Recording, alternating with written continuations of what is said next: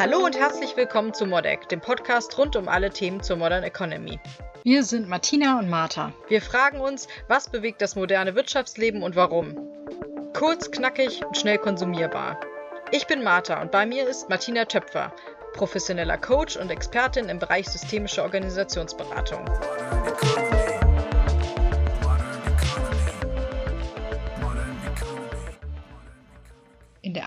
Folge geht es um wirtschaftliche Veränderungen und wie Unternehmen und Mitarbeiter sich diesen Herausforderungen bestmöglich stellen. Man sagt heute häufig, dass wir im Wirtschaftskontext in sogenannten volatilen Märkten unterwegs sind. Das bedeutet, die Globalisierung nimmt ja eigentlich zu, Prozessabläufe werden immer kürzer. Was glaubst du, Zukunftsorientierung, hat das noch dieses Ausmaß? Also kann man überhaupt noch von Zukunft wirklich sprechen oder ist das so schnell wandelbar, dass es eigentlich Quatsch ist, sich über Zukunft Gedanken zu machen? Also ich glaube, dass es extrem wichtig ist, dass man eben am Puls der Zeit ist und eben sich aktiv damit beschäftigt, was auch rumherum passiert, weil man, glaube ich, ganz, ganz schnell in der Gefahr ist, überholt zu werden. Ich glaube, dass das eine große Herausforderung auch eben für den hiesigen Mittelstand ist, die halt sehr lange äh, mit ihren Erfolgsstrategien auch sehr gut gefahren sind, aber jetzt ist es auf einmal so durch die Globalisierung und dem stärkeren Wettbewerb und eben durch die Innovationszyklen, die sich ja auch ständig immer weiter verkürzen, dass man halt sehr, sehr vorsichtig sein muss und eben nicht nur auf sich gucken muss, sondern immer gucken muss, was macht der Rest des Marktes, was ist irgendwie die nächste Sache, irgendwie die kommt, äh, auf die man in irgendeiner Form reagieren muss. Also ich bin sehr gespannt zum Beispiel, wie es weitergeht mit den 3D-Druckern. Was ist auf einmal mit dem produzierenden Gewerbe? Und dann ist es auf einmal irgendwie möglich, Einzelteile zu produzieren oder ganz schnell einen Prototypen irgendwie herzustellen und dann in, in die Massenproduktion überzugehen. Und das hat ja ganz viel Potenzial und hat irgendwie Prozesse maßgeblich verändert. Ja, und wir gehen ja mittlerweile davon aus, ich weiß, ich war auf einer Messe, da wurden die 3D-Drucker vorgestellt und da wurde ein ähm, Kugelschreiber angefertigt. Mittlerweile geht man ja sogar so weit, dass man fast sagt, du kannst Fleisch im 3D-Drucker herstellen und produzieren lassen. Das heißt also insgesamt, wie du ja auch sagst, können wir ja wirklich festhalten, dass Trends eben schneller einschreiten und Zyklen immer kurzfristiger werden und auch kurzlebiger werden. Das heißt, die Dynamik nimmt extrem zu.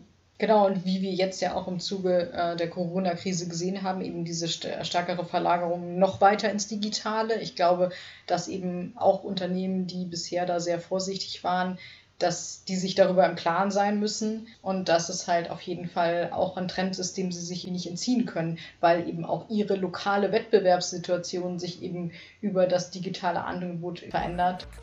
Was glaubst du, wo die größten Herausforderungen dabei sind?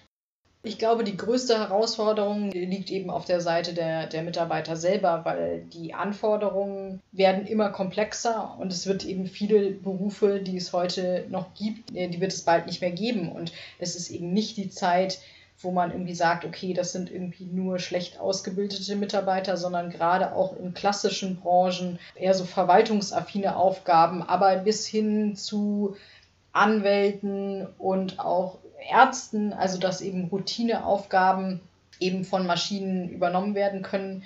Also das passiert ja jetzt auch schon. Ja. Und ähm, da gibt es, glaube ich, ganz viel Innovation in dem Bereich. Und ich glaube, da ist das eine große Herausforderung. Ja, man sagt immer, die Mitarbeiter sollen flexibel sein und sich umorientieren und umschulen. Aber ähm, von welcher Anzahl an Menschen reden wir? Und hat jeder auch das entsprechende Mindset dazu? Ja, also Entwicklungsmöglichkeiten und Weiterbildung natürlich große Themen in Unternehmen, aber wem werden sie überhaupt ermöglicht? Und ähm, wir reden hier immer über Entwicklungsmöglichkeiten, aber das zielt natürlich auch nur ab auf bestimmte Unternehmen eben auch, wo das, das wissentliche Know-how auch immer wieder weiter geschult und weiter gefördert wird. Ja, und man muss eben sagen, die Mitarbeiter werden älter, dann, dann geht die Flexibilität vielleicht auch irgendwie runter. Also ich glaube, man muss halt schon ein System etablieren, in dem eigentlich das Bewusstsein des Mitarbeiters ist, ich werde diesen einen Job, den ich mache, in der Form maximal zwei, drei Jahre machen und dann wird sich mein Berufsbild verändern und das muss aber normal sein. Und das bedeutet eben aber auch, dass man eben auch andere Lebensläufe sucht und andere Anforderungen an, an Bewerber hat immer noch ist es so, dass die ganzen jungen Leute und Bewerber keine Idee davon haben, was es eigentlich für Berufe und Tätigkeiten gibt. Hatte ich genau letzte Woche ein Beispiel zu ähm, ein, ein junger Mann, der gerade jetzt sein Abitur macht in diesen Zeiten, in diesen Tagen und ja, wo sich jetzt natürlich die Frage stellt, fange ich jetzt direkt mit einem Studium an, weil es eben dem klassischen Lebenslauf entspricht und man ja eigentlich denkt, die Personale achten wirklich immer noch mehr auf die klassischen. Ich weiß aber gar nicht, was ich überhaupt studieren möchte. Möchte ich eher in die Jura oder möchte ich eher ähm, in, die, in die BWL oder VWL? Ja, oder mache ich das, was ich eigentlich in mir spüre, nämlich nehme jetzt mal ein Jahr Zeit und schnupper mal in verschiedene Branchen, in viele unterschiedliche Tätigkeiten rein. Aber welchen Eindruck macht das hinterher auf meinen Lebenslauf? Also es ist eine extrem hohe Unsicherheit da, gerade bei den ganz Jungen. Sie wissen, ähm, ich werde meinen Job vielleicht tatsächlich nicht über Jahrzehnte ausüben, sondern auch der wird sich immer wieder weiterentwickeln.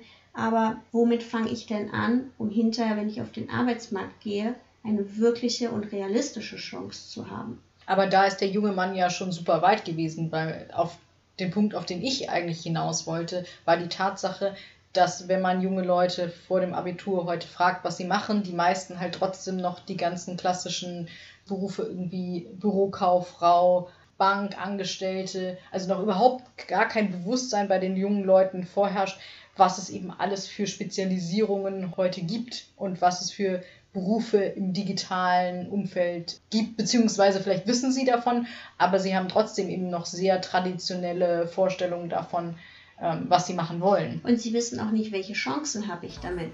Es gibt halt sehr viele Berufsbilder und da weiß halt niemand, was dahinter steckt. Yeah. Diese klassischen Berufsbilder, über die wir gesprochen haben, da kennt man eben jemand, der das gemacht hat oder hat zumindest eine Vorstellung davon, was das an Tätigkeiten umfasst. Macht irgendwie ein Data Scientist oder ein Scrum Master oder da müssen nicht nur die jungen Leute oftmals googeln.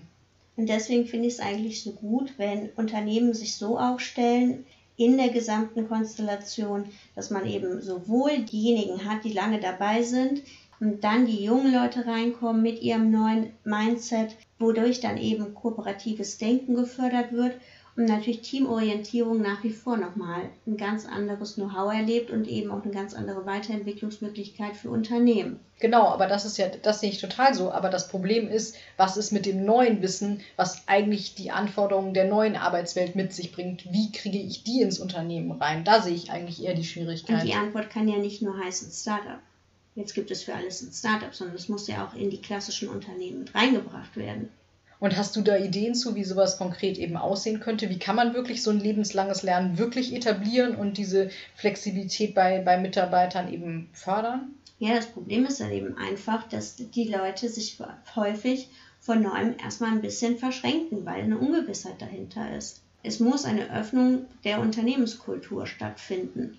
Aber es gibt ja Unternehmen, die da auf jeden Fall schon Vorreiterstellungen haben. Einige Versicherungen haben ähm, extra Abteilungen, die sich mit neuen Medien auseinandersetzen, mit neuen ähm, Techniken, um zu gucken, was sind Trends und wie müssen wir auch unsere Arbeitswelten neu aufstellen.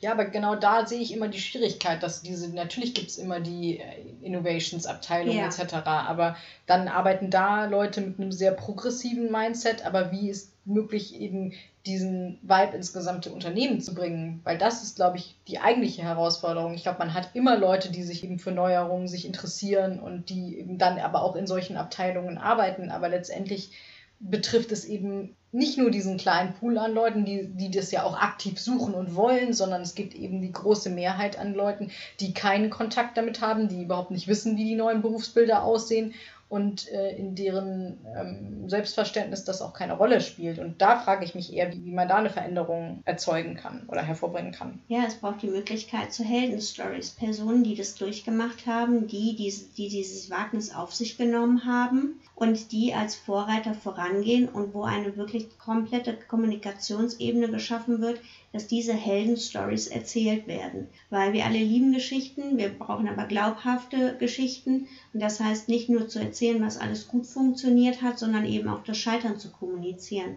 Wo waren die Eckpfeiler? Welche emotionalen Komponenten sind aufgetreten, welche Restriktionen sind ähm, von der Politik, von wem auch immer aufgetreten, von den Grenzen der Unternehmenskultur, der Unternehmenskommunikation. Und diese Heldenstories wirklich zu verbreiten, ob in Newslettern, in Intranet oder durch Vorträge, können ja Vorbild sein für weitere Personen, für weitere Abteilungen, die eben zeigen, hey, es ist möglich und wir wollen daran aufbauen.